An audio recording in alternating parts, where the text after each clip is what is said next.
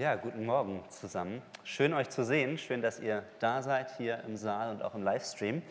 Wir feiern heute den dritten Advent. Es ist schon enorm, wie schnell die Zeit vergeht. Und wir feiern heute auch das Abendmahl. Advent und Abendmahl, wie passt das beides denn zusammen? Im Advent, da gehen wir doch auf Weihnachten zu, das dauert ja gar nicht mehr lange und wir feiern die Geburt Jesu zu Hause hören wir schon fleißig Weihnachtslieder und die Zeile Weihnachten ist Party für Jesus, dieses bekannte Kinderlied bringt es doch auf den Punkt, was wir an Weihnachten feiern und worum es doch im Advent und an Weihnachten geht. Und wenn wir Abendmahl feiern, dann erinnern wir uns an Jesu Tod für unsere Schuld. Wir erinnern uns daran, dass Jesus mit seinem Leib und mit seinem Blut für unsere Schuld bezahlt hat, dass er sie vor Gott getilgt hat. Und das ist doch eigentlich das Ereignis von Karfreitag. Es sind doch zwei ganz verschiedene Ereignisse, Advent und Abendmahl. Und man kann doch zu Recht fragen, wie passen denn Advent und Abendmahl zusammen? Das sind doch zwei ganz verschiedene Dinge. Aber Advent und Abendmahl berühren sich doch in einem ganz zentralen Punkt. Denn der Advent, der soll ja nicht nur unseren Blick in Richtung Bethlehem auf die Geburt und Heiligabend lenken, sondern die Adventszeit hat das ist uns allen bewusst, sie hat auch eine andere, sie hat eine weitreichendere Bedeutung. Im Advent geht es nicht nur um den Blick zurück nach Bethlehem, sondern es geht gleichzeitig auch um den Blick nach vorne. Der Advent ist eine Vorbereitungszeit. Es geht doch auch im Advent um die Wiederkunft Jesu. Das ist eine der zentralen Botschaften vom Advent, von der doppelten Ankunft Gottes. Von Gottes Ankunft als Kind in der Krippe, aber auch von seiner Ankunft und Wiederkunft als König und gerechter Richter. Und ebenso wie es im Advent diese beiden Blickrichtungen gibt, auf das, was war und auf das, was kommen wird, so gibt es doch auch diese beiden Blickrichtungen im Abendmahl. Wir werfen unseren Blick zurück, wir schauen auf das, was Jesus für uns getan hat am Kreuz von Golgatha. Dankbar schauen wir zurück, dass er den Weg für uns freigemacht hat zu Gott, dem Vater. Aber gleichzeitig feiern wir im Abendmahl doch auch dass Jesus eines Tages wiederkommt, dass wir den Blick werfen nach vorne auf Gottes neue Welt.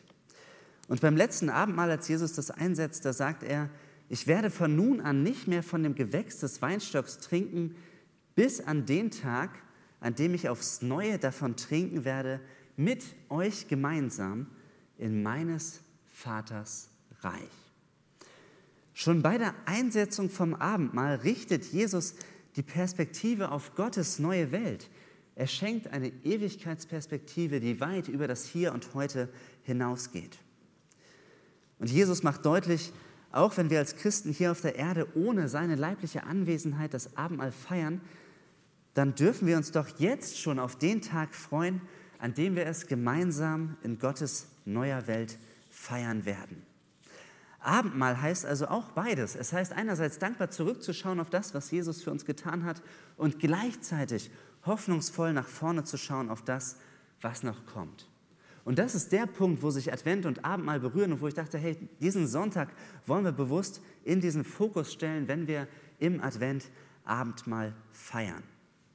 Denn beides lädt ein, unseren Blick ganz neu auf das Kommen Jesu und auf Gottes neue Welt auszurichten.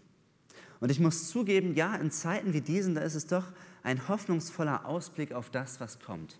Dass Gottes neue Welt sich so stark von dem unterscheiden wird, was diese Welt im Hier und Heute ausmacht und was an allem vorhanden ist, was uns Sorge bereitet und belastet. Aber wir sind eingeladen zur Freude. Wir dürfen uns als Christen freuen auf ein großes Festmahl. Wir dürfen uns freuen auf die Gemeinschaft mit Jesus Christus in Gottes neuer Welt. Und wir haben den Text aus Matthäus 25 gehört, der Text, wo es auch um die Wiederkunft Jesu geht. Und es ist das bekannte Gleichnis von den zehn Brautjungfern. Ein Text, der uns ganz klar vor die Frage stellt, wie leben wir? Leben wir eigentlich in der Erwartung von Jesu Wiederkunft? Wären wir eigentlich bereit, wenn Jesus heute oder morgen wiederkommt? Advent und Abendmahl laden beide dazu ein, dass wir uns vorbereiten, dass wir uns wieder neu bewusst machen, ein Leben zu führen in der Erwartung von Jesu Wiederkunft. Und mit dem Gleichnis, das wir gehört haben, mit diesem Gleichnis bereitet Jesus seine Jünger vor. im Blick auf das, was seine Nachfolger erwartet. Es gibt ja auch noch viele andere Stellen, in denen Jesus seine Jünger vorbereitet, in denen er von dem spricht, was noch auf sie zukommt. Jesus nimmt sich immer wieder Zeit. Jesus spricht über die zukünftigen Dinge, über das, was passieren wird. Jesus spricht vom kommenden Gericht, er spricht von Zeiten der Verfolgung und er spricht auch über seine Wiederkunft.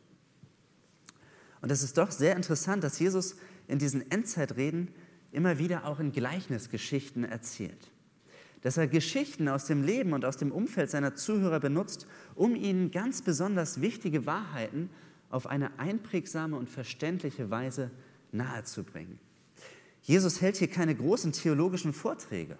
Das hätte er als Gelehrter und als Sohn Gottes sicherlich machen können. Er hätte endlos viel erzählen können, was Gottes Welt noch mit sich bringt.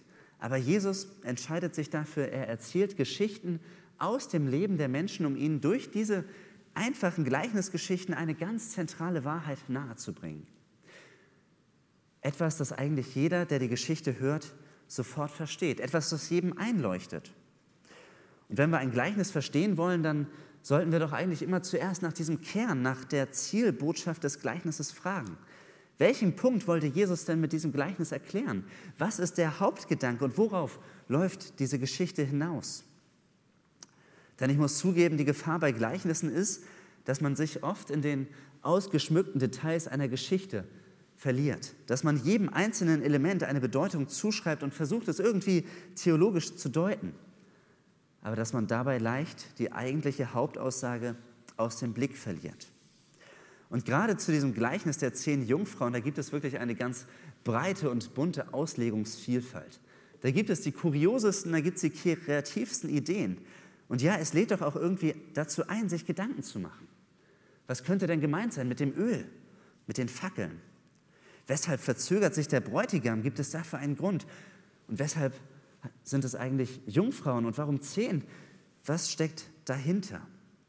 Der Kirchenvater Johannes Chrysostomus war ganz kreativ unterwegs. Er hat es vor allem auf die moralische Dimension ausgelegt. Der hat gesagt, mit dem Öl oder mit den Fackeln, damit sind die guten Werke gemeint, die man als Jungfrau, als reiner Mensch ähm, tun soll. Reinheit und Nächstenliebe, das ist das, was er gesehen hat. Und dann hat er gesagt, ja, und zu den die, die Jungfrauen, die nicht vorbereitet waren, die mussten ja noch Öl kaufen bei den Ölhändlern. Und da merken wir schon, die Ölhändler, das sind die Armen der Welt und denen sollen wir Gutes tun. Das war so 400 nach Christus und wir merken, Mann, Mann, Mann, das ist irgendwie ganz anders, als wir heute das Gleichnis lesen würden. Aber auch heute gibt es doch sehr, sehr kreative und kuriose Ideen, wie diese ganzen einzelnen Aspekte des Gleichnisses gedeutet werden könnten. Aber ich bin davon überzeugt, dass wir gut daran tun, wenn wir uns den Kern des Gleichnisses vor Augen führen, bevor man sich in die verschiedensten Spekulationen verliert. Welchen Gedanken will Jesus seinen Zuhörern also mitgeben? Was sollen sie lernen? Was sollen sie verstehen? Was ist das, was jedem, der diese Geschichte von den zehn Brautjungfern hört, sofort klar wird? Und um das herauszubekommen, da ist es oft auch gut zu schauen, ob Jesus vielleicht selber einen Hinweis gibt, ob er selbst nochmal den Inhalt bündelt und ob er selbst den Kern der Geschichte formuliert.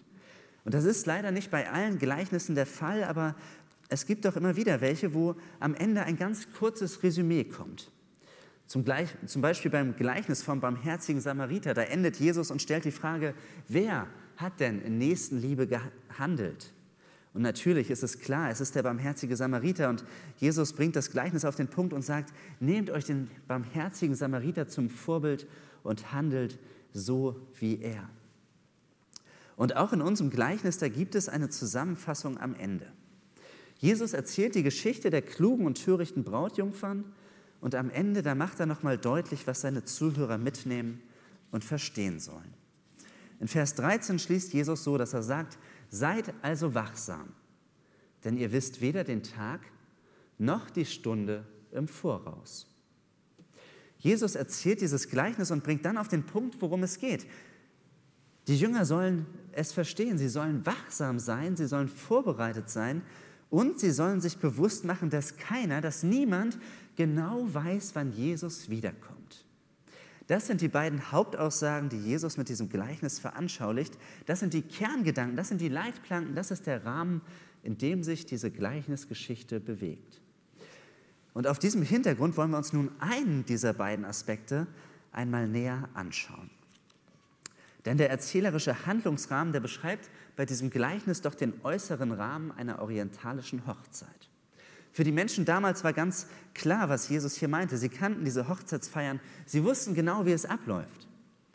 Und Jesus beschreibt in diesem Gleichnis einen Teil der Hochzeitsfeier, nämlich die Heimholung der Braut ins Haus des Bräutigams. Es war damals so, dass der Bräutigam sich dann auf den Weg gemacht hat mit einem Teil der Hochzeitsgesellschaft, ist er von seinem Heimatort aufgebrochen und hat sich auf den Weg gemacht zum Haus der Brauteltern, um seine Braut von dort zu sich nach Hause zu holen. Und wenn der Bräutigam dann mit seinem Hochzeitsgefolge am Heimatort der Braut ankommt, wenn er dort erscheint, dann kommen ihm die Brautjungfern mit brennenden Lampen entgegen und begleiten ihn zum Haus seiner Braut. Und diese Heimholung der Braut, das fand üblicherweise am Abend statt. Aber natürlich können wir uns vorstellen, je nachdem, wie weit der Bräutigam von der Braut entfernt gewohnt hat, da konnte es doch sicherlich einige Zeit dauern, bis sie von einem Ort an den nächsten gekommen waren. Und wenn wir dann noch die orientalische Mentalität berücksichtigen, bei der doch Geselligkeit und Gemeinschaft mehr bedeutet als Pünktlichkeit, ich denke, dann können wir uns gut vorstellen, dass es mitunter sehr spät wurde, bis der Bräutigam eintraf. Und wir merken bei dieser Geschichte, man wusste nie ganz genau, wann der Bräutigam kommt. Aber man wusste eins, er wird kommen. Das ist keine Frage. Der Bräutigam wird seine Braut nicht sitzen lassen. Aber ob er jetzt um 8 Uhr, um 10 Uhr oder noch nach Mitternacht kommt, das wusste man nicht. Aber man wusste ganz klar, dass er kommt. Und diese Situation des Wartens und des Ausschauhaltens, was wirklich jeder orientalische Hochzeitsgast damals gut kannte, das bezieht Jesus in diesem Gleichnis auf sein Kommen. Die Gemeinde wartet auf Jesus wie eine Hochzeitsgesellschaft auf den ankommenden Bräutigam. Und genau wie bei der Hochzeitsgesellschaft ist auch uns als Gemeinde nur eines klar, wir wissen nicht, wann er kommt, aber wir wissen, dass er kommt.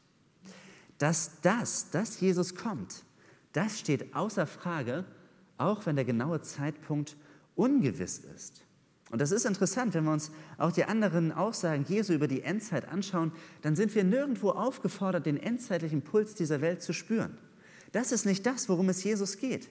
Und das wird ja auch in diesem Gleichnis ganz deutlich, dass es unerwartet ist, dass ohne große Vorankündigung der Bräutigam plötzlich im Dorf erscheint.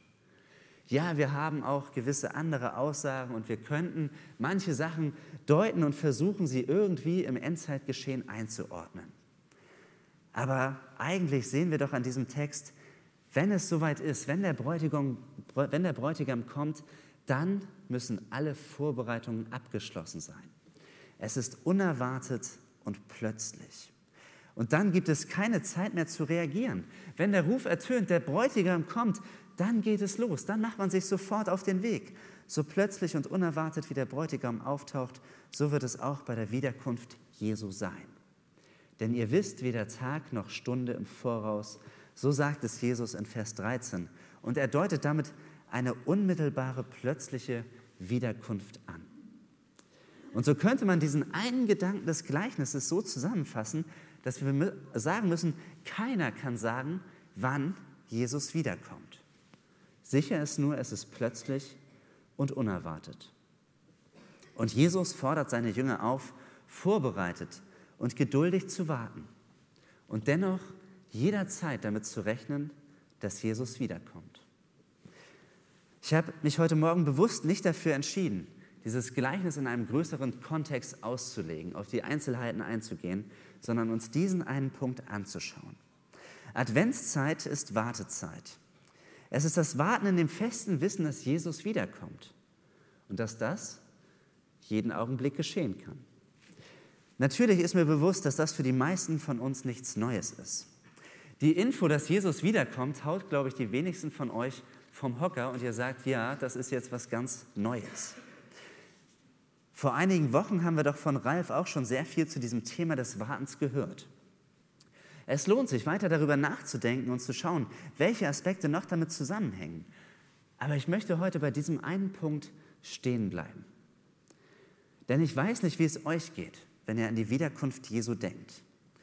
Aber ich muss gestehen, dass ich recht selten an seine Wiederkunft denke. Das Thema seiner Wiederkunft nimmt keinen großen Raum in meinem geistlichen Leben ein. Von der biblischen Lehre und auch von den theologischen Zusammenhängen, da ist mir vieles sicherlich klar. Aber ich muss zugeben, mein Herz berührt es eigentlich kaum. Ein echtes, ein hoffnungsvolles oder gar ein sehnsüchtiges Warten auf die Wiederkunft Jesu kenne ich nicht so sehr. Ja, auch in dieser oder gerade in dieser Zeit denke ich immer wieder, Mensch, wann kann das endlich zu Ende gehen? Aber so eine starke Sehnsucht und Hoffnung, wie man vielleicht im, im Bild der Brautjungfern oder der Braut sieht, die darauf warten, dass ihr Mann endlich kommt oder dass der Bräutigam ankommt, diese volle Sehnsucht nach einem Zuhause und die Hoffnung, dass der Ruf der Bräutigam kommt, erschallt, dieser eindringliche Wunsch, Jesus nahe zu sein, dass er endlich kommt, diese Erwartung der Vollendung, das erlebe ich selten bei mir und ich muss zugeben, ich erlebe es auch selten bei anderen. Und wenn wir im Vater unser beten, dein Reich komme, dann frage ich uns, sehen wir uns wirklich danach? Sind wir wirklich erwartungs- und hoffnungsvoll und blicken wir dem Wiederkommen Jesu entgegen? Richten wir uns wirklich auf seine neue Welt aus oder hoffen wir vielmehr auf eine Besserung der Umstände in dieser Welt, in der wir leben? Ich kann mich gut daran erinnern, wenn es auf Weihnachten zuging, dann haben wir uns früher als Kinder immer vor dem Wohnzimmer versammelt. Meine Eltern hatten das immer alles abgehängt, dass wir nicht reinschauen konnten. Es war eine große Überraschung, wie dann alles geschmückt war, welche Geschenke unterm Weihnachtsbaum lagen. Es war alles geheimnisvoll. Wir konnten nicht erkennen, was sich hinter diesem Vorhang verbirgt. Aber wir wussten ganz genau, irgendwann dürfen wir ins Wohnzimmer reingehen. Auf diesen Moment, da haben wir doch voller Sehnsucht gewartet. Ich weiß noch, wie wir gespannt waren, wie wir uns große Hoffnung gemacht haben, wie wir erwartet haben, wann es endlich soweit ist. Und ich muss zugeben, im Blick auf irdische Ereignisse, da fällt uns das oft leichter. Da kennen wir eine größere Sehnsucht. Das haben wir vielleicht auch mehr vor Augen. Aber doch stelle ich mir es so ähnlich auch bei den ersten Christen vor, dass sie als Brautjungfern gespannt gewartet haben und sich gefragt haben, wann geht es endlich los? Wann kommt Jesus wieder? Und doch ist die Tatsache, dass Jesus schon so viele Jahrhunderte auf sich warten lässt, dass das zur Folge hat, dass das Warten für uns Christen doch irgendwie zur Gewohnheit geworden ist. Dass es zur Normalität ist. Ja, es ist irgendwie ein theoretisches Wissen. Irgendwann kommt Jesus wieder. Aber die Hoffnung, dass Jesus, dass seine Wiederkunft jeden Tag passieren könnte, dass seine Ankunft tatsächlich vor der Tür steht, das passt so gar nicht in unseren nahen Erwartungshorizont und es scheint so weit weg zu sein. Was über 2000 Jahre auf sich warten lässt, das wird vielleicht noch mal 100 Jahre auf sich warten lassen. Ist es nicht etwas übertrieben, damit jetzt zu rechnen oder sich jetzt darauf vorzubereiten? Aber dass Jesus noch nicht wiedergekommen ist, ist bei allen Herausforderungen des Wartens und auch bei der Gefahr des Müdewerdens, so ist es doch ein Ausdruck von Gottes Geduld mit uns. Gott hat Geduld mit uns und er möchte, dass wir die Adventszeit, dass wir unser Leben dazu nutzen, uns auf das Kommen Jesu vorzubereiten und uns zu fragen, wie stehe ich eigentlich zu Jesus? Wie will ich ihm begegnen, wenn er kommt? Wo brauche ich Vergebung und Veränderung? Und wir können anfangen, und dazu lädt die Adventszeit ein, in unserem, Leb in unserem Leben den Weg für die Ewigkeit freizuräumen. Macht hoch die Tür, die Tor macht weit. Das ist ein bekanntes Lied und so haben wir es gehört und wir sind eingeladen, uns vorzubereiten, dass Jesus kommen kann. Ich muss zugeben, der Advent fordert mich heraus, mich intensiv mit diesem Gedanken der Wiederkunft Jesu neu zu beschäftigen. Jeden Augenblick mit der Wiederkunft Jesu zu rechnen bedeutet auch, dass ich mir doch bewusst bin, dass mein Handeln hier und heute von Bedeutung ist. Dass ich darüber Rechenschaft ablegen muss vor Gott und dass ich ein Leben in Ehrfurcht vor ihm führen möchte. Dass ich die Nachricht seiner Ankunft auch anderen mitteilen möchte. Dass es doch mein Auftrag ist, das weiterzugeben. Aber dass ich mich auch für mein Leben fragen muss, welche Prioritäten setze ich eigentlich? Wie gestalte ich meine Zeit? Wie gestalte ich auch meine Zeit mit Gott?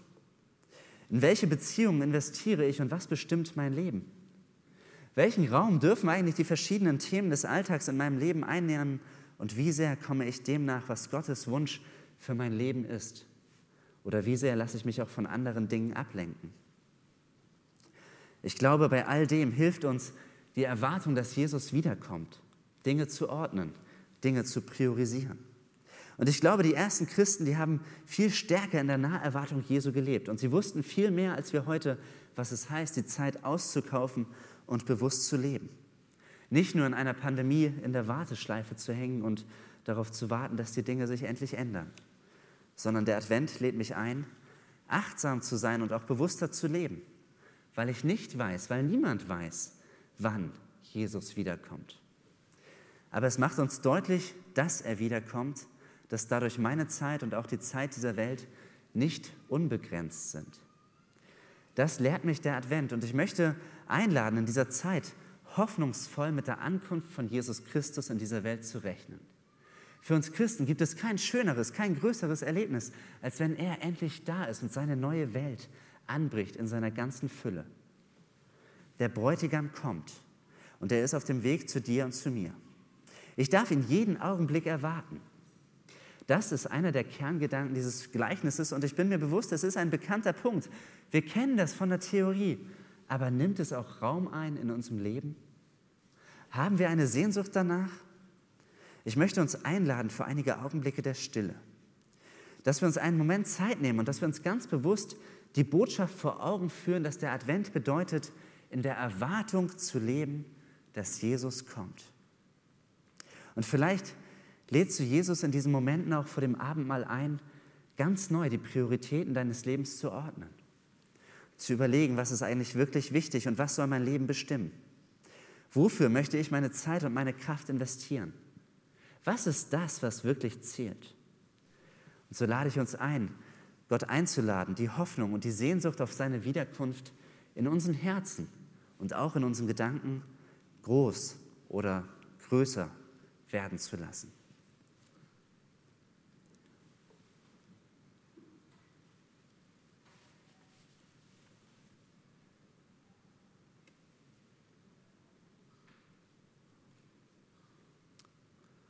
Bevor wir das Abendmahl feiern, wollen wir auf eine Strophe des Liedes hören, Jesus Christus starb für dich. Und auch in dieser Zeit wollen wir uns ausrichten auf Jesus Christus und uns überlegen, was bedeutet seine Wiederkunft für mich, für mein Leben.